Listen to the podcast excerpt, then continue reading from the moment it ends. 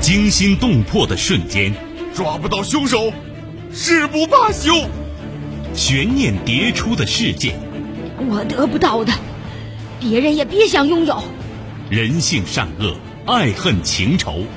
你以为我愿意吗？我哪里比人差了？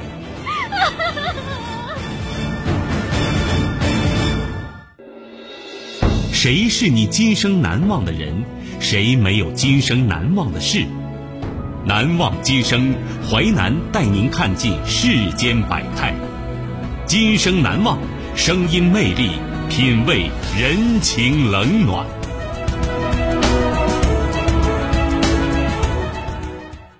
欢迎您收听《今生难忘》，我是淮南。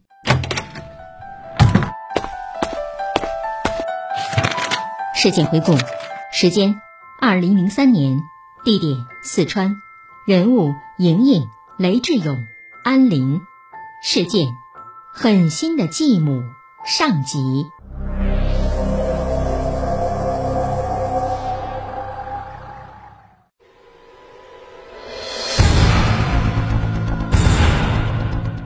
四川广安市一老板的六岁女儿突然中毒身亡，警方调查中发现多人具有作案嫌疑，凶手究竟是谁？狠心的继母，上集。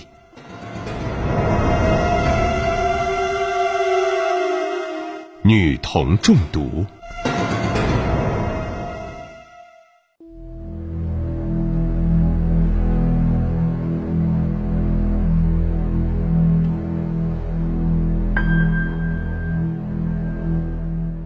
二零零三年四月十三号晚上八点，四川省广汉市人民医院一片安静。白天的门诊已经结束，医院里有几个医生负责接待夜间急诊的病人。突然，医院门口乱了起来，幺二零救护车飞速驶来，紧急刹车停在大门口。车还没停稳，随车的女医生就推门跳下车，向急诊手术室飞奔。年轻女医生手里抱着一个女童，大约五六岁。女童面部青肿，口吐白沫，人已经昏迷过去。女医生一面冲入手术室，一面大喊护士：“快让刘主任来！这是毒鼠强中毒，呼吸和心跳都很微弱了，快快！”不到一分钟，刘主任迅速赶到手术室。刘主任是广汉的名医，最擅长抢救治疗服用毒物病人。刘主任一面检查女童，一面询问年轻的女医生：“怎么回事？什么时候吃下的？吃了多少？”“不知道。”孩子的妈妈说什么都不知道。刘主任大怒：“这怎么当妈的？毒鼠强怎么能给孩子随便接触到呢？”女医生非常着急，结结巴巴地说：“我到他家的时候，孩子的呼吸和心跳已经停了，我尽全力抢救了十分钟。”才勉强恢复了。这一路孩子的呼吸非常微弱，随时要断气儿。我一路一刻也没有停。这孩子长得多漂亮，真可惜。我说到这里，女医生控制不住情绪，哭了起来。刘主任心情也很激动，但二十年临床经验让他有着医生特有的冷静。哭什么？现在要赶快救人，马上帮忙来。于是，刘主任和几个医生尽全力抢救了一个小时。然而，孩子因服用毒鼠强太多，加上服用时间太长，已经无法救活，最终停止了呼吸。刘主任颓然的坐倒，心情沉重。喝农药寻死的农妇，刘主任见得多了，然而他从来没有看到过服毒而死的孩子。孩子怎么会服毒？肯定是误服，是父母家人看管不力。刘主任一抬眼，发现那个刚刚哭泣的女医生正在给孩子整理乱掉的头发，又将小手摆好。女医生的动作非常的轻，似乎是怕吵醒了孩子。刘主任也是有儿女的人，此刻心就像被锤子砸中一样。他忍不住怒气，用力推开手术室的门，吼道：“家属呢？孩子家属在哪儿？”这时候，手术室外，一个女子站了起来。这个女子非常年轻，看起来好像不到二十岁，相当漂亮，一头乌黑的长发，皮肤晶莹，唇红齿白。此刻女子表情非常惊恐，手脚甚至在发颤。刘主任想，这是他姐姐吧？于是刘主任忍住怒火说道：“你是这孩子家属？”女子不说话，只是点了点头。刘主任说：“我们已经尽了全力，孩子还是没保住。”奇怪的是，听到这句话，女子没有太激动。也许她只是远亲吧，看样子不太关心孩子。刘主任又问：“孩子的父母在哪儿啊？赶快让他们来医院。”女子低声说：“我就是孩子妈妈。”这怎么可能？女子最多二十岁，而女童已经六岁多了。刘主任狐疑地说：“你你是这孩子妈妈？不会吧？这时候别开玩笑，赶紧让他父母来。”女子又低声说：“我真的是他的妈妈。”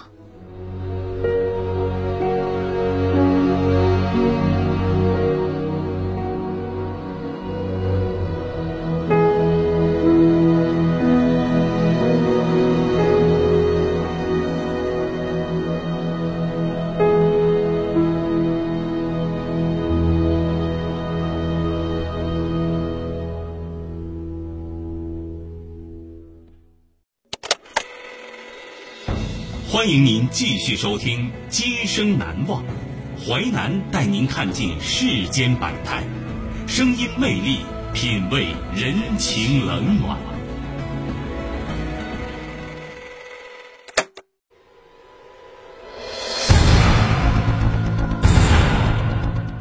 四川广安市一老板的六岁女儿突然中毒身亡，警方调查中发现多人具有作案嫌疑。凶手究竟是谁？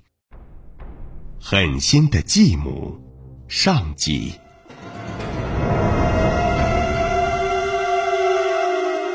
生母报警。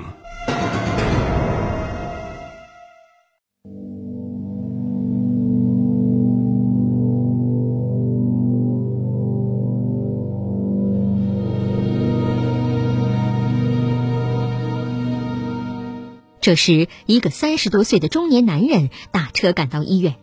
男人穿着高档西装、雪亮的皮鞋，手上戴着戒指、金手链，拿着高档手机，一看就是有钱的生意人。此时，男人已经陷入一种极度悲痛中，刚进医院差点摔倒。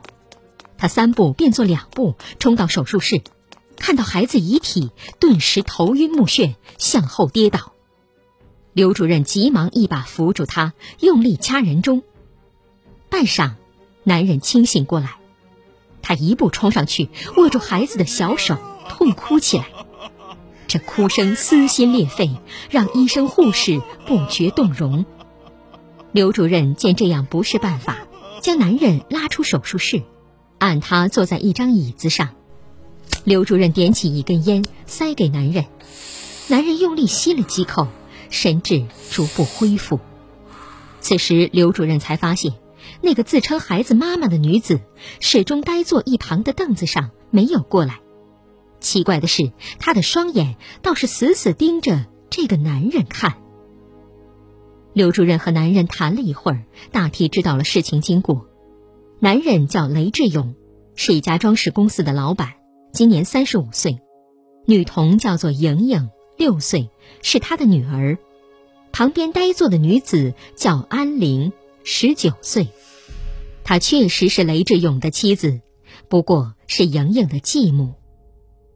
雷志勇告诉刘主任：“我问安玲，她说她感觉不舒服，就去床上躺了一会儿，让莹莹自己坐在客厅看电视，睡到八点，她起床到客厅，就就发现莹莹已经倒在沙发上，口吐白沫。”不断抽搐了，就拨打幺二零了。听了雷志勇这番说法，刘主任追问：“孩子这是吃下了毒鼠强，他怎么会吃下这东西的？你们家毒鼠强平时放在哪儿？怎么会让孩子随便拿到呢？”雷志勇被问得目瞪口呆，一时说不出话来。刘主任严厉地说：“如果你们乱放毒鼠强，让孩子误服，这就是犯罪行为，甚至可以算是过失杀人。你不在家，你太太在家，这或许就是她的责任。雷志勇急忙解释：“不会的，不会的，大夫是这样的，我的女儿生下来就有轻微的弱智，和正常孩子不一样。她经常会做一些比较奇怪的事儿，误服老鼠药也不是不可能。昨天我买了一包老鼠药放在柜子上，这这我也不知道她怎么就拿着了。”说到这里，细心的刘主任发现，雷志勇偷偷看了一眼安玲，眼神非常复杂。就在刘主任心生疑问之时，突然有个三十多岁的女人冲进医院。刘主任只一眼就知道她才是女童的亲生母亲，两人长得很像。女子看到孩子遗体后，立即大哭起来，然后她又突然冲过来，一把抓住雷志勇衣领，争吵起来。刘主任不便听人家私事，急忙走开。几分钟后，莹莹的生母霍小霞。突然找到刘主任，要求报警。霍小霞说：“医生，这事儿不对。我女儿确实有轻微的弱智，但程度不重，东西都是认得清的，上幼儿园都没有问题。她吃东西很小心，就算一日三餐也尽量让人喂，自己从来不吃零食。她绝对不可能误服老鼠药。况且那个房子我住了七八年，从来都没有过老鼠，怎么会有老鼠药呢？”听了霍小霞这番话，刘主任也顿时起疑。毒鼠强不是糖果，一入嘴就有很大的异味儿。正常来说，孩子误吃毒鼠强不是没有，除了不懂事的婴儿以外，均不会吃很多，这样就有抢救的余地。根据经验，莹莹服用的毒鼠强相当的多，已经超过致死量数倍。还有，孩子送来时已经濒临死亡。估计距离服毒至少两个小时，这也是反常现象。服用毒鼠强只要五到二十分钟就会有剧烈反应。孩子的继母就在家里，怎么可能不知道呢？怎么会不及时送到医院呢？就算继母睡着了，孩子服毒后因为剧烈反应会动静巨大，怎么样也会被惊醒了。于是，刘主任立即将莹莹生母霍小霞带到办公室，拨打了幺幺零报警电话。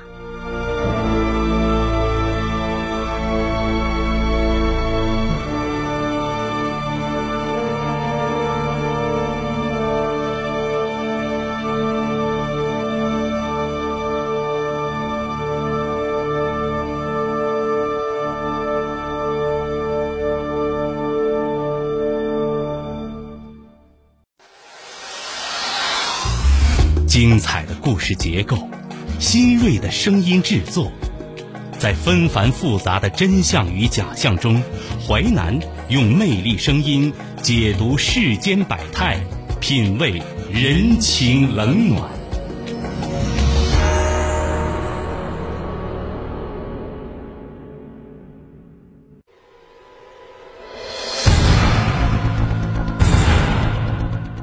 四川广安市一老板的六岁女儿突然中毒身亡，警方调查中发现多人具有作案嫌疑，凶手究竟是谁？狠心的继母，上集。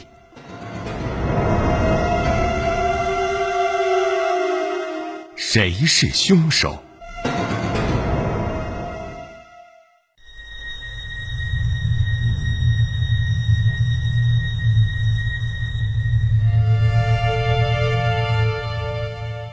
民警很快赶到，刘主任介绍了具体情况。民警觉得有问题。莹莹生母霍小霞主动告诉民警：“我怀疑是前夫害了孩子。我女儿有轻微弱智，当时离婚的时候她就不想要。我说我经济条件不好，身体又差，孩子跟着你才能过上好日子，她这才要了。我们刚离婚，她就和那个小狐狸精结婚了。”肯定是觉得女儿有病，是个累赘，就联手把她害死了，这样他们就好过小日子去，再自己生一个正常的孩子。啊！你们一定要给我做主啊！另一边，有民警赶赴雷志勇家查看现场，然而这一看把民警吓了一跳。客厅里面一片狼藉，桌椅全部被推翻，到处都是孩子的呕吐物，皮沙发上全是抓痕，应该是可怜的孩子死前痛苦挣扎所致。这么大的动静，别说一墙之隔的继母安玲，就算楼上楼下的邻居，恐怕也听见了。更重要的是，民警发现有三瓶钙奶丢在垃圾桶里，其中一瓶已经打开。并有浓重的毒鼠强味道，一包打开的毒鼠强被丢在另一个垃圾桶里，这显然不是误服，而是下毒。医院里得到情况汇报的民警将雷志勇夫妻全部带到公安局。雷志勇今年三十五岁，已经做了十多年生意，为人精明干练，做事果断大胆。而且毒鼠强确实是雷志勇购买的。根据调查，雷志勇去门口一个地摊儿，说家里可能有老鼠，购买了一包毒鼠强。由此，警方对雷志勇重点审讯。可无论怎么问，雷志勇就是不说话。他否认杀害女儿，拒绝透露任何情况。对雷志勇连续审讯两天，他始终只字不吐。但是经过调查。警方发现雷志勇似乎不是凶手。莹莹中毒的时候，雷志勇正和几个公司客户应酬，大家正在吃饭、喝酒、聊天，在场十几个人都可以证明。不过，下毒不同于其他杀人手段，是可以有时间差的。会不会是雷志勇提前将毒鼠强下在钙奶里面，然后故意制造不在场证明？法医分析，根据毒鼠强的溶解程度判断，是在莹莹喝下不到三十分钟投进去的。那个时候，雷志勇还在饭店喝酒，没有下毒的作案时间。同时，钙奶上没有雷志勇指纹。人命关天，况且死者又是他女儿，难道他会为凶手顶罪？此时，雷志勇一个亲戚告诉警方。下毒的有可能是莹莹的生母霍小霞，警方对此感到不可思议。亲戚却说：“雷志勇啊，性格比较温和，内硬外软，对人都很客气。他的前妻啊，霍小霞不一样，是个火爆脾气。两个人呐都是农村的，经过媒人介绍结婚的，没啥感情。这霍小霞呀，自私自利的，对啥人都没感情。孩子有病啊。”霍小霞每隔一两天就会打骂孩子，那孩子智力本来就不高，被吓得呀浑身发抖，大小便都失禁了。刑警问：“不是他亲生的孩子吗？怎么能这么对待？”亲戚说：“嗨，霍小霞就是这种人，他整天跟雷志勇吵架，后来雷志勇啊忍无可忍，就跟他离婚了。离婚前呢，霍小霞提了三点要求：第一呀，所有的钱都得归他。”第二，他不要女儿；第三呐，他要一处新房子，老房子留给丈夫和他姑娘。雷志勇缠不过他，最终快刀斩乱麻同意了。这女人离婚以后对孩子不闻不问的，经常一两个月都不来看孩子。刑警说：“这没有道理啊！女儿都判给前夫了，和他没有关系了，为什么还下毒呢？”嗨，这你就不知道了。最毒不过妇人心。雷志勇离婚之后没多久呀，就跟那个安玲结婚了。我感觉那安玲啊，对雷志勇挺好的，对莹莹也不错。我们听说呀，莹莹的衣食住行都是安玲负责的。我看是霍小霞见雷志勇主动跟他离婚，又见离婚之后啊，他们一家过得太好了，就去下毒害人。那霍小霞呀，也不见得是想害女儿，说不定啊，是想毒死雷志勇和安玲。结果被莹莹给误服了。警方经过调查，发现雷志勇前妻霍小霞只有小学文化，性格也确实暴躁。根据当地居委会介绍，霍小霞离婚后多次因为鸡毛蒜皮小事同邻居吵架。那么凶手是霍小霞吗？警方很快发现，霍小霞同样没有作案时间。案发之前几个小时。霍小霞和闺蜜正在商场购物，有商场监控和购物发票证明。同时，霍小霞已经有一个多月没有看过女儿了，当然也没有去过他们家，没有下毒的条件。于是，莹莹父母先后被排除了嫌疑。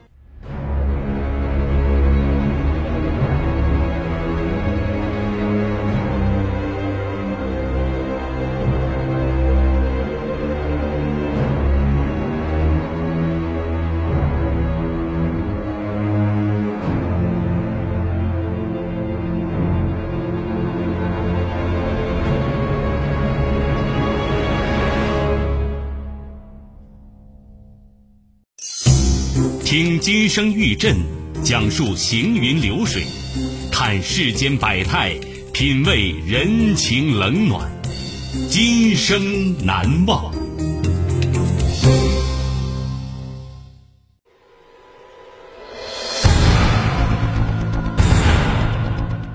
四川广安市一老板的六岁女儿突然中毒身亡，警方调查中发现多人具有作案嫌疑。凶手究竟是谁？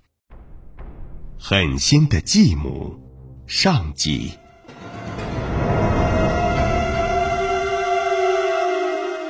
供认不讳。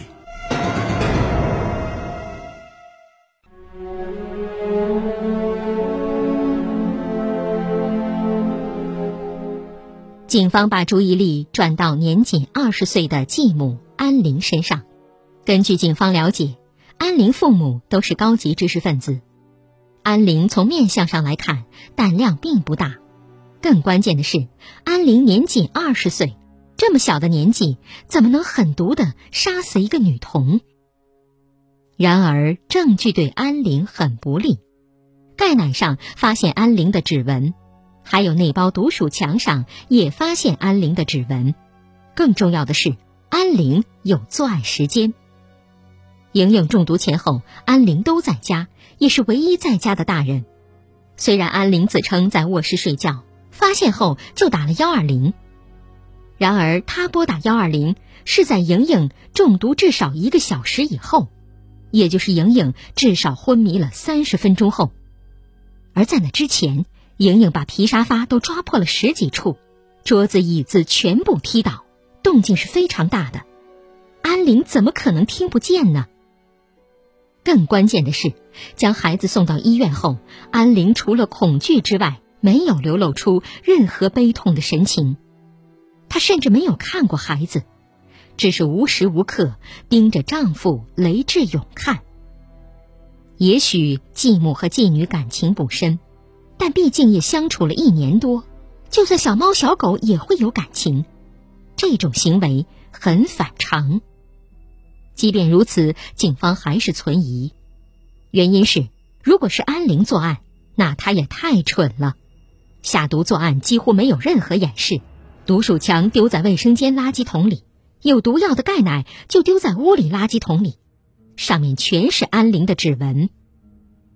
就在这时，雷志勇突然开口认罪：“我认罪，是我毒死了我女儿，和其他人没有关系，要杀要剐我都认了。”刑警问：“是你干的，但你没有作案时间呢？”“有的，有的，我想办法骗了你们的。”“那你说说看，你是怎么骗的？”雷志勇答不上来，沉默了。刑警说：“你要说实话，因为其他人背黑锅，这也是犯罪。再说，下毒杀人这是要枪毙的，你想想后果。”雷志勇说。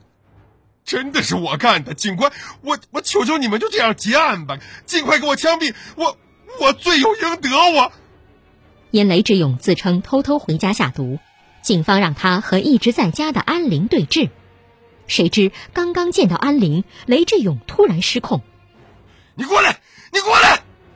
安玲吓得浑身发抖，向后躲避，民警用力将两人隔开。奇怪的是，安玲明明被雷志勇威胁，吓得半死。看到雷志勇被警察压着，安玲竟然对警方大叫：“你们放开他，他是好人！”刑警说：“他是好人，他承认自己杀了女儿呢。”安玲愣了五分钟，突然表示要和刑警大队长谈话。大队长来到安玲面前，安玲说：“队长，杀人犯就是我，孩子是我杀的。”对于安玲的认罪，大队长并不惊讶，毕竟所有证据都指向他。大队长说：“你说，你为什么杀死这个孩子？”安玲说：“我恨他，我特别恨他。”他是我和雷志勇爱情的阻碍，只要他存在，我就生不如死。雷志勇的大部分爱都会分给他，所以我只能杀了他。不是他死，就是我亡。要不我们两个同归于尽，也比这样生活最好。大队长说：“不会吧？我们调查中，其他人都说你们过得不错。雷志勇这么有钱，又愿意为你花钱。”你和他女儿相处的也可以，怎么就变成生不如死了？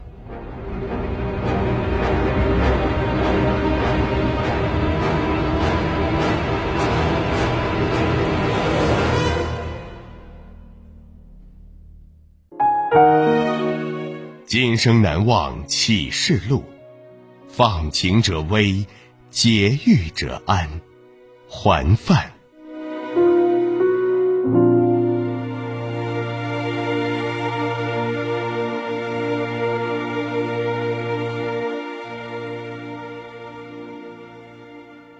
纪实小说剧《今生难忘》，编辑制作淮南，演播淮南一心，监制王林、李硕。您还可以通过吉林广播网、木耳 FM、蜻蜓 FM 在线或点播收听。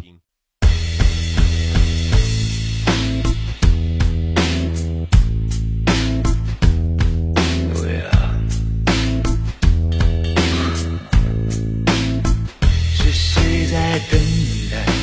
脆弱花开，孤寂跨过了生命，死亡化成了尘埃，有谁在等待？醉舞盛开，十二年一个梦，梦只会醒来。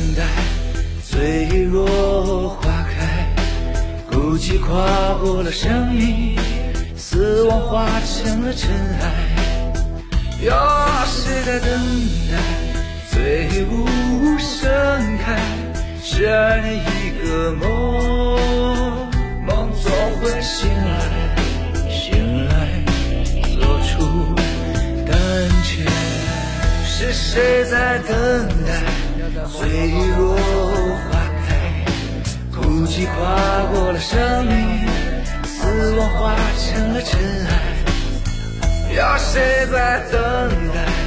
醉舞盛开，是爱你一个梦，梦终会醒来。